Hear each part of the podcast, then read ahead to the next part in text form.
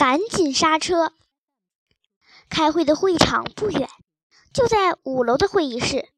会议室里几乎全是白发苍苍的老人，有穿西装的，有穿长袍的，有高鼻子的，有黑眼珠的，有男的，有女的，有讲英语的，有讲法语、德语、俄语的，也有讲汉语的。小丢丢和华老爷爷坐下，坐在华老爷爷旁边的是门捷列夫先生，斜对面是老爱因斯坦和小爱因斯坦，正在那里说话呢。华老爷爷站起来，用流利的英语说话，机器人姑娘轻声翻译：“先生们、女士们，趁会议还没有正式开始，我想利用这点时间，请诸位给一位中国的儿童回答点问题。”这位中国儿童叫小丢丢，小丢丢赶紧站起来。会议室里响起了噼里啪啦的鼓掌声。小丢丢是一位独生子，他想在长大之后成为一位科学家。正因为这样，他向诸位请教：怎样才能成为科学家？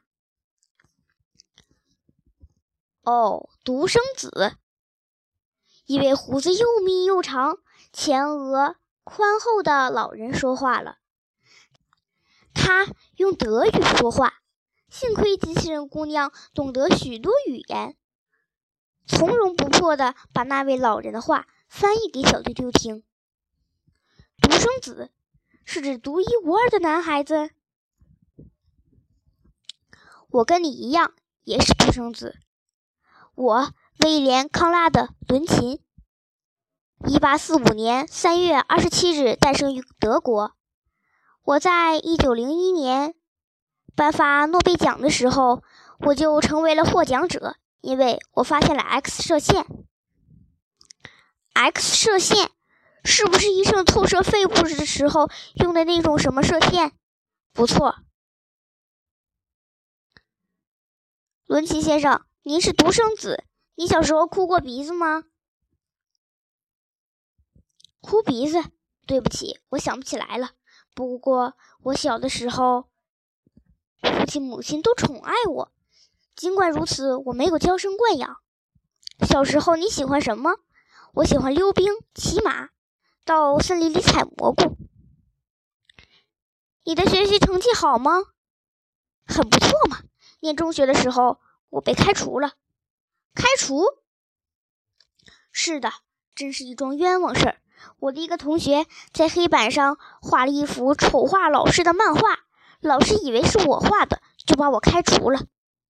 后来呢？后来我自学成为了科学家。鄙人亦乃独生子也。伦琴先生话音刚落，一个中国人也捋着长胡子说话了。他的胡子虽然很长，但挺稀，头上的帽子像个饺子。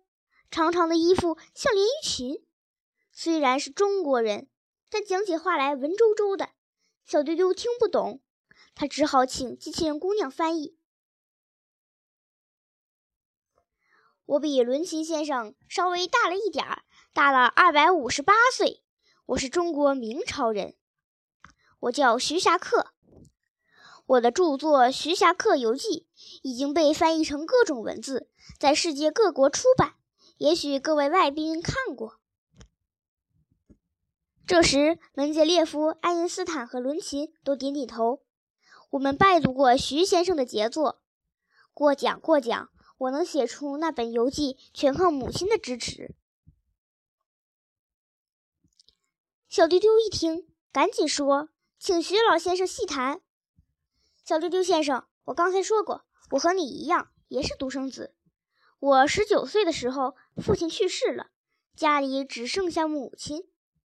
我为了考察地理，从二十二岁起，每年要出差。机器人姑娘说：“这出差是她用翻译成大白话，并非徐霞客先生说的原话。”走了大半个中国，可是母亲没有阻拦我，总是支持我出差。我母亲八十岁的时候，我担心她年纪大，不愿意出差。她还特地陪我去登山，说自己身体不好。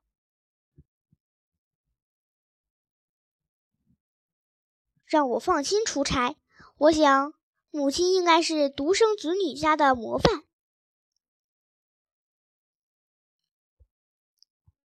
当然，机器人姑娘又补充说：“徐霞客先生说的不是模范，而是楷模，意思是一样的。诸位先生、女士，我羡慕徐霞客先生，他有一位模范母亲。我呢，我有两个妹妹，一个弟弟的独生子，是一个有母亲的孤儿。一位头发比小舅舅的妈妈留的还长的老头说话了。有趣的是，他的头发长，胡子刮得干干净净的。机器人姑娘告诉小丢丢，这个人就是大名鼎鼎的物理学家牛顿。徐霞客先生是我的老大哥，比我大五十五岁。我是在一六四二年出生的，我没见过我的父亲，他在我出生前两个月就死了。他是一个农民，母亲过于悲伤早产了。我出生的时候才三磅重，皮包骨头。机器人姑娘翻译解释了一句：英国人习惯用磅，一磅等于中国的九市两。三磅呢，就是二十斤七两。牛顿先生接着说：“父亲死了，母亲没法维持生活。两年以后，她嫁给一个牧师，把我寄养在祖母的家里。母亲结婚以后，又生了两个女儿，一个男孩。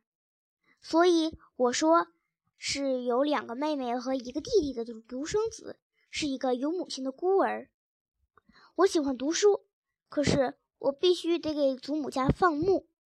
我常常坐在牛背上看书，可是有一次我在看书的时候钻研一本数学书，入了迷，连牛羊跑到稻田里面都不知道。舅父发觉了，到草地上来找我。本来他想把我打一顿，可是他看见我正在入神的钻研数学，反而夸奖我，让我去上学。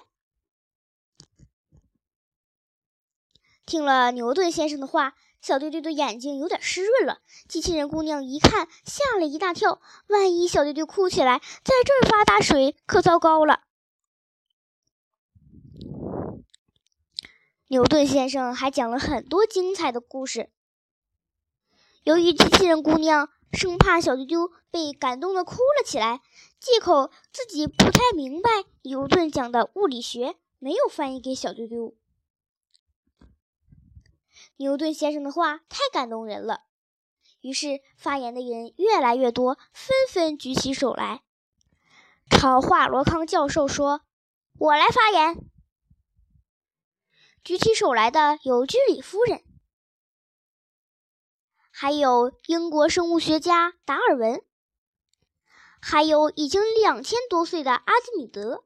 他们虽然并不是独生子女。可是，一说起自己的童年，都有满肚子话要讲。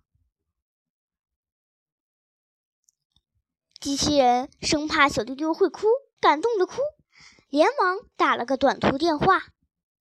华罗康教授吃了一惊，赶紧来了个急刹车，大声地说：“先生们、女士们，我们会议要开始了。很抱歉，关于独生子女的讨论得结束了。现在，大家欢送小丢丢先生。”小丢丢站起来，鞠躬是致谢，在噼里啪啦热烈的掌声中离开了会议室。